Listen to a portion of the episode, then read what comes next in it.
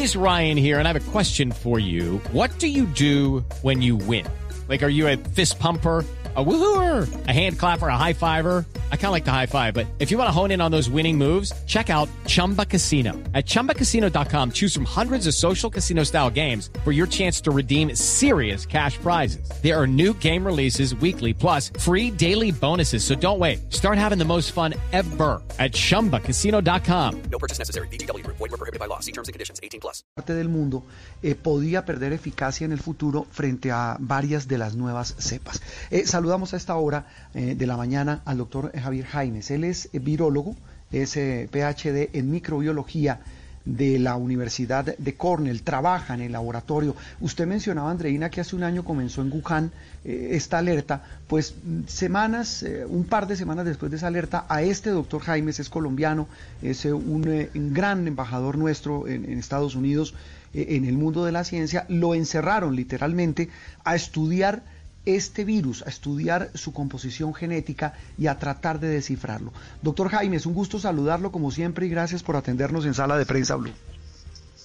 Buenos días, ¿cómo le va Juan Roberto? Muchas gracias por la invitación. Bien, ¿cómo le ha ido? ¿Cómo, cómo va usted? ¿Cómo va este, este año? Bueno, este año, este año curiosamente va mucho más eh, acelerado de lo que íbamos el año anterior, ¿no? Usted lo menciona, desde el año anterior, eh, de comienzos de enero, nosotros estábamos pues ya eh, empezando a trabajar, tratando de entender cómo se daba la infección por este virus, tratando de entender qué era lo que estaba pasando. Y pues fue un año bastante, digamos, riguroso en términos de trabajo en investigación y este año incluso ha sido tal vez mucho más complejo, ¿no? Eh, curiosamente uno pensaría que la investigación eh, se mantiene, digamos, como con un nivel durante todo el año y realmente lo que vieron fue que en un comienzo fue muy vertiginoso todo lo que estábamos encontrando. Luego entramos en una fase como que los resultados no estaban avanzando de la forma que queríamos y luego comenzando este año de nuevo reiniciamos y realmente estamos entendiendo muchas cosas más y estamos teniendo resultados nuevos de forma muy vertiginosa en este momento, pues eh, eso es, digamos, de alguna forma muy optimista, eh, nos está entregando, digamos, oportunidades para eh, posiblemente encontrar opciones para controlar esta infección lo más pronto posible, pero al mismo tiempo pues implica un esfuerzo de nivel de trabajo que es bastante, bastante riguroso, ¿no? Sí, eh, doctor Jaimes, en ese, en ese estudio, en ese proceso vertiginoso que usted nos menciona, ¿qué han podido descifrar, qué han podido encontrar y qué explicaciones han podido hallar en torno a este COVID-19? Mire, una de las cosas que es muy interesante es que en un comienzo yo le comentaba hace varios meses que nosotros nos enfocábamos en tratar de entender cómo el virus infectaba la célula, ¿sí? Y nuestro objetivo era tratar de encontrar posibles blancos a los cuales pudiéramos dirigir medicamentos para tratar de impedir ese proceso. En una etapa inicial, digamos que los laboratorios a nivel consenso mundial encontraron que había unos mecanismos que el virus utilizaba que eran muy específicos, pero que desafortunadamente son mecanismos que son muy difíciles de eh, contrarrestar porque hacen parte de los funcionamientos normal de las células del cuerpo. Sin embargo, nosotros en los últimos meses hemos encontrado que hay un, un- un mecanismo muy específico que necesita el virus para ingresar a la célula y que al parecer nosotros podemos eh, eh, contrarrestar con el uso de medicamentos que ya están aprobados eh, para el uso en humanos para unas funciones totalmente diferentes, pero que tienen el potencial, aunque no de controlar la enfermedad, sí de disminuir la gravedad de los síntomas que se presentan en las personas, sobre todo en aquellas personas que tienen enfermedades predisponentes como la hipertensión y que posiblemente han estado tomando estos medicamentos durante un periodo muy largo anterior a infectarse con el virus. Entonces, en este momento eso es lo que nosotros estamos enfocando. En este momento ya tenemos una publicación sometida donde estamos eh, presentando los resultados de cómo estos medicamentos tienen el potencial de reducir la infección y por lo tanto reducir el impacto clínico en aquellas personas que los están recibiendo. Doctor Jaimes, pero ¿de qué medicamentos estamos hablando? Aquí en Colombia eh, hubo una discusión eh, sobre la ivermectina que, que, que se, ha, se ha, digamos, puesto sobre el tapete si realmente ayuda o no. Sin embargo, algunos médicos lo están recomendando, la están eh, recetando también. ¿Cuáles de estos medicamentos realmente están funcionando más allá de las polémicas políticas? Bueno, entonces déjeme hablarle primero de todos los que usted menciona, los que son la ivermectina, y eh, la hidroxicloroquina o la cloroquina. Estos son dos medicamentos que se mostró que a nivel de laboratorio tenían potencial de reducir la infección, pero desafortunadamente los dos medicamentos tienen como consecuencia que los niveles de toxicidad son muy muy bajos, muy altos, perdón. Quiere decir entonces que a dosis bajas incluso pueden generar efectos secundarios graves en las personas.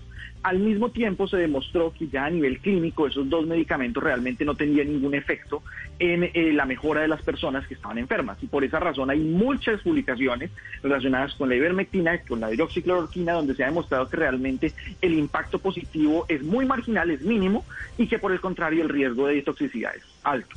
Ahora hablemos de los medicamentos que nosotros estamos trabajando. Nosotros estamos enfocándonos principalmente en medicaciones que se utilizan para el control de la hipertensión arterial, lo que nosotros conocemos como los eh, inhibidores de canales de calcio.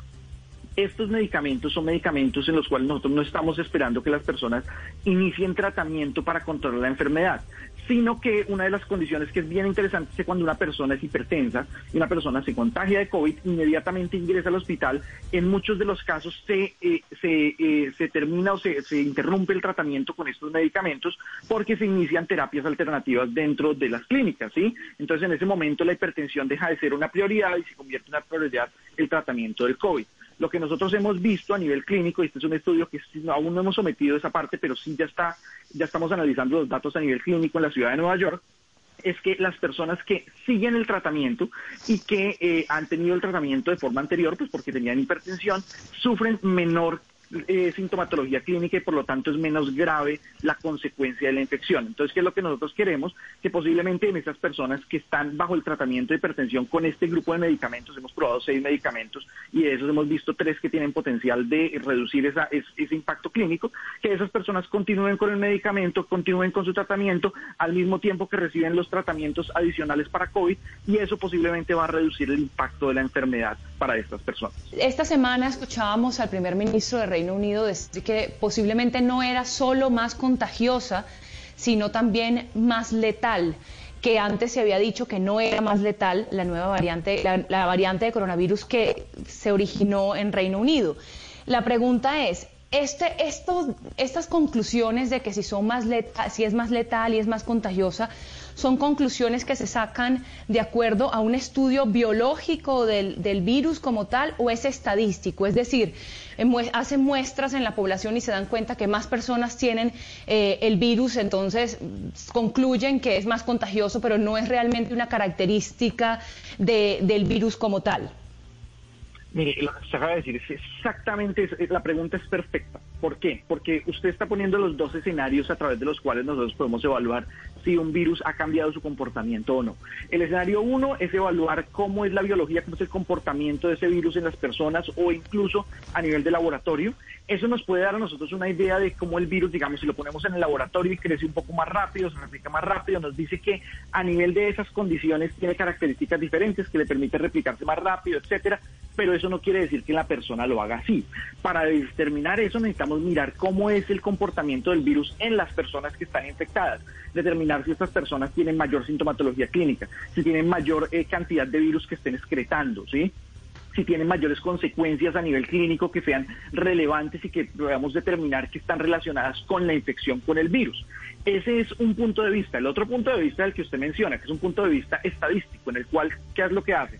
A los investigadores determinan cuál es la proporción de esos casos causados por esta nueva variante del virus y si esta nueva variante del virus realmente está más distribuida o no, si hay más casos o no, si están más relacionados con mortalidad o no. Pero entonces, si miramos los dos escenarios realmente, para sacar conclusiones claras acerca del comportamiento, el único que realmente nos permite determinar si realmente el virus es más contagioso, más virulento, más letal o no, es realmente evaluarlo en el paciente y determinar si en el paciente el virus está teniendo consecuencias mucho más graves. La mayoría de estas conclusiones que se están sacando, principalmente las que se han sacado desde el comienzo a nivel de, de la variante del Reino Unido, los comentarios que se hicieron a partir del Reino Unido, están basados en los análisis estadísticos de los nuevos casos esos análisis tienen muchísimos artefactos que a veces no se tienen en cuenta. Un artefacto importante es la cantidad de diagnóstico que se haga en la zona en la cual se están tomando esas muestras, ¿no? Si se hace mucho diagnóstico, la probabilidad de encontrar más cepas es mucho más alta. ¿sí? Si hay muchos más casos relacionados a personas adultas, es mucho más probable que se determine que la variante está más distribuida, etcétera. Eso no quiere decir que realmente sea más contagiosa y más letal. Mi opinión personal, y eso es algo muy personal, yo personalmente creo que no hay evidencia clara en este momento para determinar que la variante es realmente o más contagiosa o más letal. Sí, es la, visión de un científico, el doctor Javier Jaimes, es virólogo, eh, eh PhD en microbiología de la Universidad de Cornell. Eh, mire, antes, antes eh, de, seguir hablando de este tema, aquí en Colombia, pues usted nos decía que, que seguía también muy de cerca lo que ocurría aquí en, en nuestro país. El tema es que mientras el mundo está hablando ya de la, de la capacidad y la efectividad de la vacuna que ya se está distribuyendo en Colombia no ha llegado y estamos en un debate enorme por la respuesta del gobierno, etcétera. Desde, desde el sitio donde usted está, desde el grupo de estudio que usted, del que usted hace parte, doctor Jaimes, ¿Cómo ven lo que está pasando en Colombia? La respuesta del gobierno colombiano frente al tema de la vacuna, un tema que, pues ha generado, más allá del debate político, pues repito, incertidumbre, desesperación, porque por ejemplo hoy en Bogotá hay confinamiento este fin de semana, en muchas ciudades del país. Eh, ese tema, ese asunto de la demora de la llegada de la vacuna, o, o si no la demora, la incertidumbre de si llega en febrero, como dice el gobierno, de si llega en marzo, como dice la OPS, eh, para ustedes, ¿qué les indica, doctor Jaimes? Mire, es, es un tema muy, muy álgido, muy difícil de, digamos, de analizar, ¿no? Eh, en un comienzo, cuando se hicieron los primeros anuncios, el gobierno había hecho que ya había hecho unas negociaciones con las empresas para obtener vacunas. Eh, de esas negociaciones, usted posiblemente lo sabe, claro, han dicho que esas negociaciones son eh, confidenciales, no se conoce bien la información y se está confiando principalmente en el mecanismo COVAX para adquirir las vacunas. El mecanismo COVAX, la mayoría de los países, como los países desarrollados, se han, se han soportado en el mecanismo COVAX como una estrategia alternativa a las negociaciones iniciales con las empresas farmacéuticas. ¿Qué quiere decir? Los países negocian con la farmacéutica, compran un número de vacunas y lo que quede haciendo falta lo vamos a obtener del mecanismo COVAX.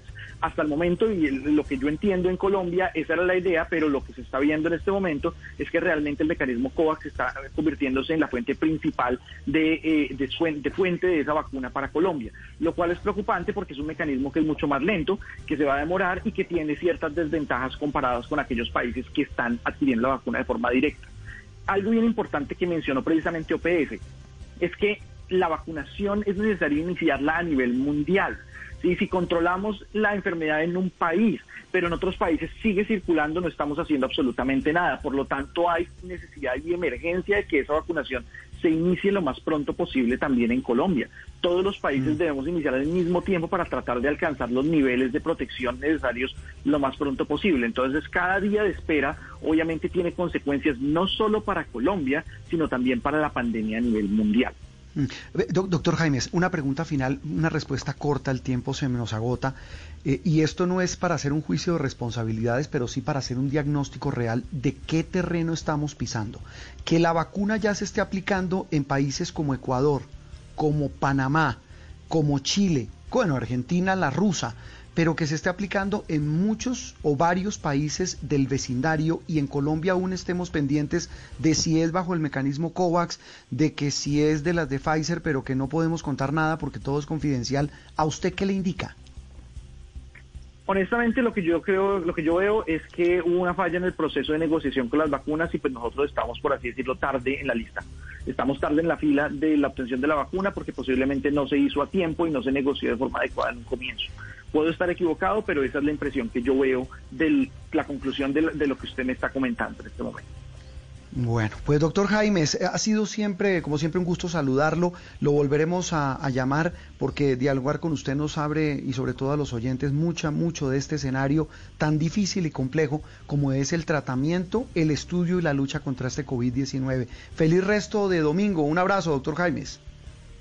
Lo mismo para ustedes, que estén muy bien.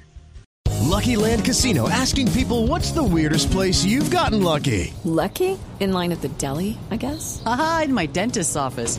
More than once, actually. Do I have to say? Yes, you do. In the car before my kids' PTA meeting. Really? Yes. Excuse me, what's the weirdest place you've gotten lucky? I never win and tell. Well, there you have it. You can get lucky anywhere playing at LuckyLandSlots.com. Play for free right now. Are you feeling lucky? No purchase necessary. Void where prohibited by law. 18 plus. Terms and conditions apply. See website for details.